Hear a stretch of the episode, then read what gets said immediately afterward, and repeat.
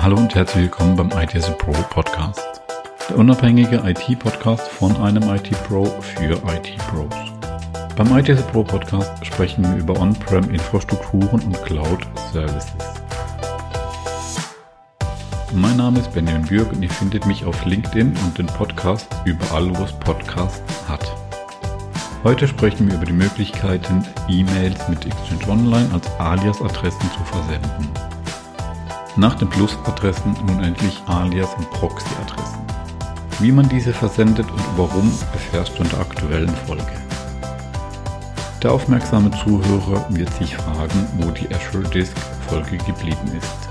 Nun, die ist noch in Produktion und da mir persönlich die Neuerungen in Exchange Online wichtig sind, kommt die Folge zuerst.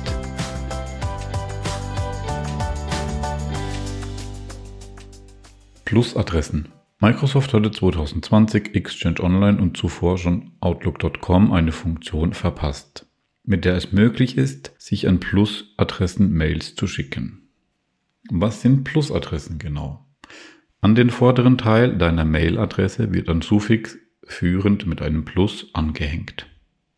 Also aus Vorname.nachname at deiner Firma.de wird Vorname.nachname plus Zusatz at deiner Firma.de. Das Geniale daran ist, dass der Zusatz nach dem Plus nicht existieren muss. Er kann beliebig sein. Ich kann so an meine primäre Mailadresse mit dem Plus Beschreibung für jeweilige Anwendungsfälle anhängen. Zum Beispiel plus Spam, plus Shopping und so weiter. Die Mailadressen verwendest du dann, um die Verwendung besser nachvollziehen zu können oder das Handling zu vereinfachen. Auch ist es so leicht erkennbar, wer deine Daten weitergegeben oder verloren hat. In der Praxis bleibt es für mich persönlich eine gut gemeinte Idee, aber mit nur beschränkten Einsatzgebieten. Die Anwender können den Erhalt einer ungewünschten Plus-Adresse nicht ablehnen. Einige Webformulare nehmen das Plus nicht an, senden als funktioniert auch nicht und irgendwie sieht so eine Mail unseriös aus oder zumindest wie von einem System generiert. Hast du einen Anwendungsfall für die Plus-Adressen? Kennst oder verwendest du die Funktion? Schreib, Mail oder kommentiere es mir gerne. Zum Aktivieren der Plus-Funktion muss einmal der Microsoft 365 Tenant die Konfiguration der Organisation angepasst werden. Dazu verbindest du dich mit der PowerShell zu deinem Tenant. Zur Erinnerung. Install und Import Module Exchange Online Management. Danach Connect-Exchange Online und du bist verbunden. Mit Set Organization Config-Allow plus Address in Recipient $True aktivierst du die Funktion.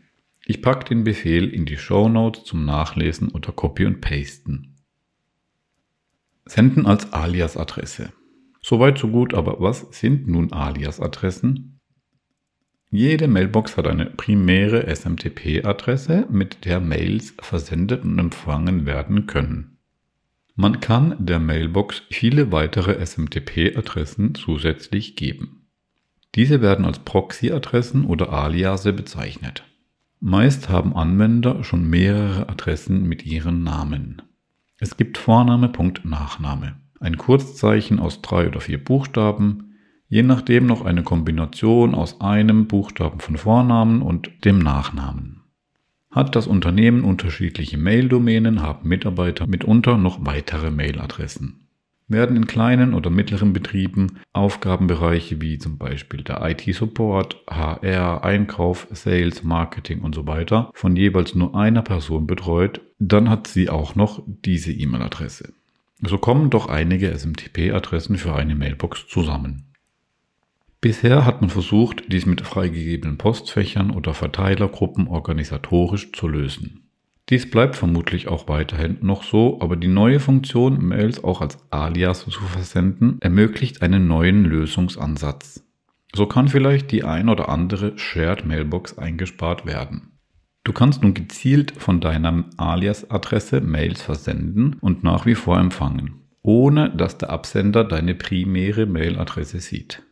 Auch diese Funktion musst du im Microsoft 365 Tenant zuerst freischalten. Bis zur Aktivierung können einige Minuten bis zu wenigen Stunden vergehen. Da die Funktion auf dem Tenant freigeschalten wird, betrifft es alle Mail-Domänen. Du verbindest dich wieder mit Exchange Online und gibst den Befehl set organization config send from alias enabled $true an. Somit ist die Funktion aktiv. Alias-Adressen können wie gewohnt über die grafische Weboberfläche eingepflegt werden, sei es das Microsoft 365 Admin Center oder Exchange Admin Center direkt.